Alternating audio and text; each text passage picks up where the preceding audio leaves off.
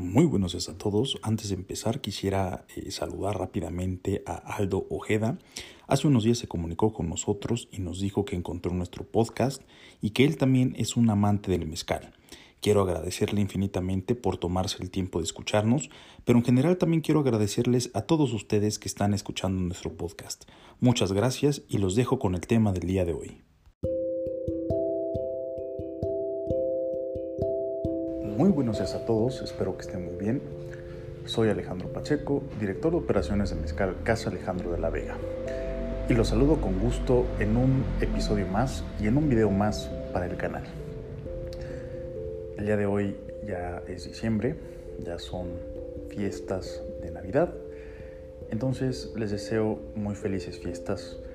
Gracias por estar aquí, gracias por acompañarnos, y también muchas gracias por ser parte de, este proyecto. El día de hoy quería eh, comentar con ustedes, quiero comentar con ustedes una pregunta que también ha suscitado en algún momento. En algún momento me han preguntado acerca de por qué Oaxaca es la cuna del mezcal. ¿Por qué se dice que Oaxaca es cuna del mezcal? Y no otro estado. En un primer momento debemos saber que este concepto no tiene tintes históricos, es decir, que Oaxaca sea la cuna del mezcal no es por una razón histórica. Eh, sabemos hoy, gracias a diferentes fuentes, que hay otros estados con mayor historia en temas de mezcal, con una historia más antigua, como lo son Colima o el propio estado de Jalisco. Entonces, estos estados tienen más historia a temas de destilados y por lo tanto eh, tienen historias más antiguas en temas de mezcal. Entonces, si el tema no es histórico, ¿por qué se dice que Oaxaca es la cuna del mezcal? Bueno, esto tiene que ver por dos razones principalmente. Dos razones que están muy ligadas. La primera es por la cantidad de especies de agave que podemos encontrar en el estado de Oaxaca. Para ponerlos en perspectiva, en el mundo existen más de 300 especies de agave, distribuidos por todo el mundo. De esas 300 especies, en México tenemos más de 200 y de esas 200 especies que existen en México, aproximadamente poco más de 100 se encuentran en Oaxaca. Entonces, Oaxaca es el estado con mayor diversidad de agaves y por lo tanto es el estado que más riqueza tiene en este sentido. El otro factor que va muy de la mano con esto que les acabo de mencionar es la producción de mezcal. Gracias a que Oaxaca es un estado muy grande, gracias a que Oaxaca tiene una denominación de origen muy amplia y gracias a que Oaxaca tiene una gran cantidad de riqueza en agave, pues eso permite a Oaxaca ser un estado con una gran producción de mezcal.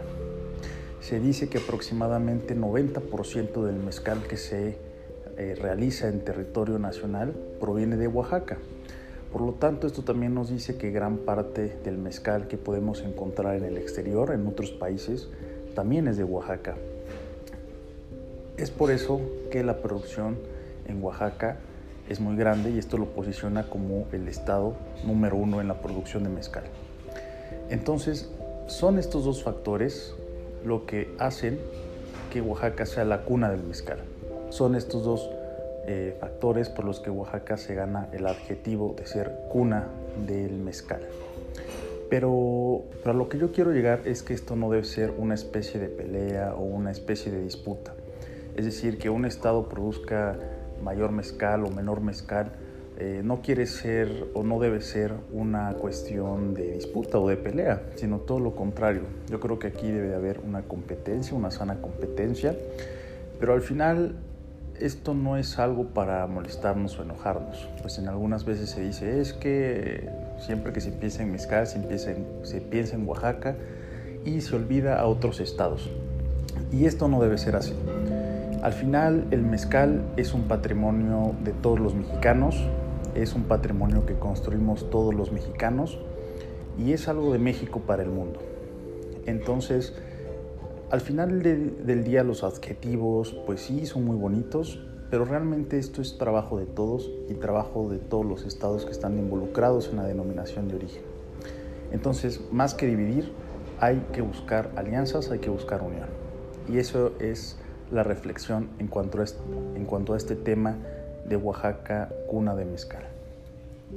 Espero que esta información les haya sido de utilidad, espero que eh, encuentren valor en esta pregunta que acabamos de resolver y sin duda no me quiero ir sin antes agradecerles a el haber estado pues este año con nosotros, haber estado estos meses que llevamos iniciando este proyecto de Mezcal Casa Alejandro de la Vega y espero nos, nos puedan acompañar el próximo año.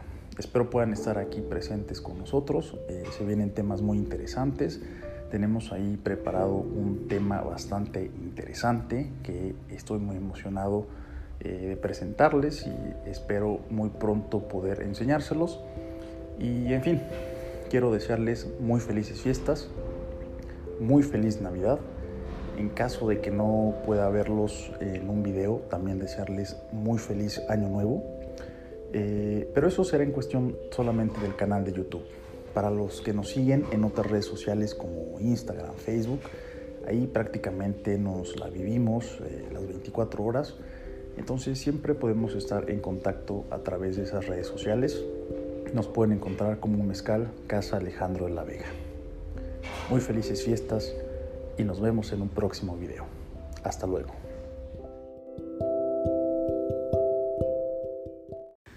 Muchas gracias por estar aquí, muchas gracias por haber escuchado nuestro audio, nuestro podcast. Y por favor, si tienen un poquito de tiempo, eh, los exhorto, los invito a que revisen nuestras demás redes sociales. Pueden encontrarnos en Facebook como Mezcal Casa Alejandro de la Vega, en Twitter como Casa A de la B, en Instagram como Mezcal Casa Alejandro de la Vega y también tenemos un canal en YouTube donde nos pueden encontrar como Mezcal Casa Alejandro de la Vega. En, estos, eh, en estas redes sociales estamos muy activos, mándenos mensaje, mándenos sus comentarios, qué es lo que opinan y con gusto les contestaremos. Soy Alejandro Pacheco y los veo en un próximo episodio. Hasta luego.